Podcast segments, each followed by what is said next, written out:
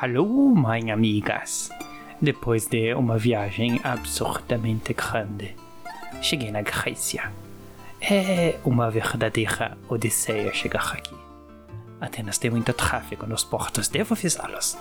É muito difícil navegar por aqui e o povo é muito nervoso. Estava estacionando a Stalfestang. Eu bati numa pedra sem querer e o pessoal ficou estressadíssimo. A amiga dele também não ajudou. Quando vieram xingar, ela disse que ter feito um pintinho tão pequeno naquela estátua ia chamar mais atenção do que um pedacinho quebrado da dedo dela. Concordo, mas não podia ter dito isso às guerreiras.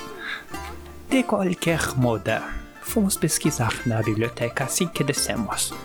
Gilles foi comprar suprimentos e eu e Abigail fomos numa museu. Lugar bonita, Partenon é nome. Mas não tinha ninguém estudioso lá, ficavam falando de geometria de novo. Besteira. Esse pessoal não sabe o que fazer e fica perdendo tempo com estas coisas. Enfim, não fiquei muito tempo por lá. Acabei derrubando uma jarra e eles ficaram muito zangadas, mas que valor de ter um jarro? Nós saímos correndo e fomos para outra biblioteca, né? Felizmente não tivemos mais problemas. Na caminho, almoçamos numa restaurante grega. Lugar muito bonito, recomendo arroz e iogurte, são ótimos. Uma menina ficava cortejando Abigail. Parecia que querem beijos desses gregos.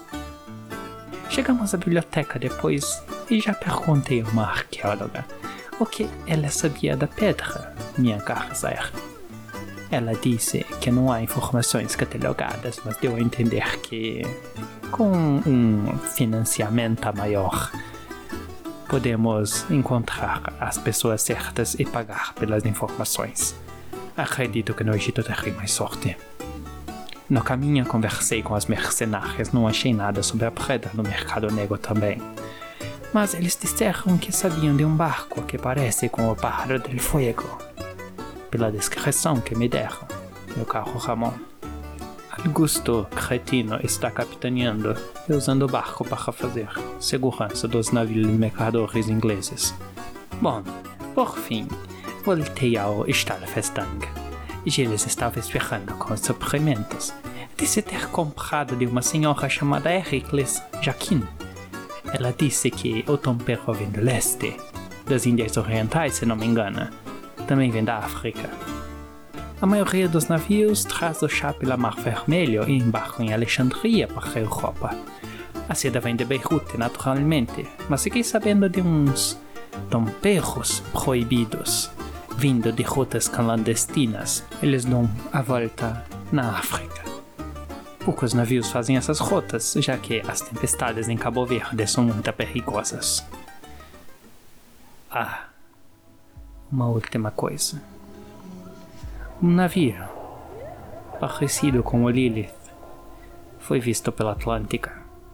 Estava num porto saindo de Atenas quando alguns marinheiros espanhóis dizem tê-lo visto, mas parecem relatos delirantes. Um deles estava numa expedição, saindo de Sevilha para Santo Domingo, e disse ter visto um navio velejando, a todo pano, mas só com o capitão e o timoneiro. Eles estavam numa tempestade fortíssima e no navio dele estavam todos lutando para manter o navio em pé enquanto o Lilith parecia velejar sem problema.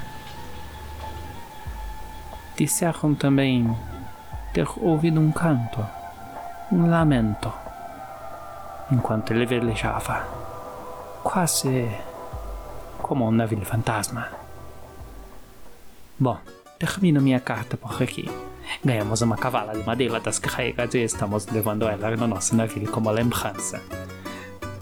Sua amiga écrire.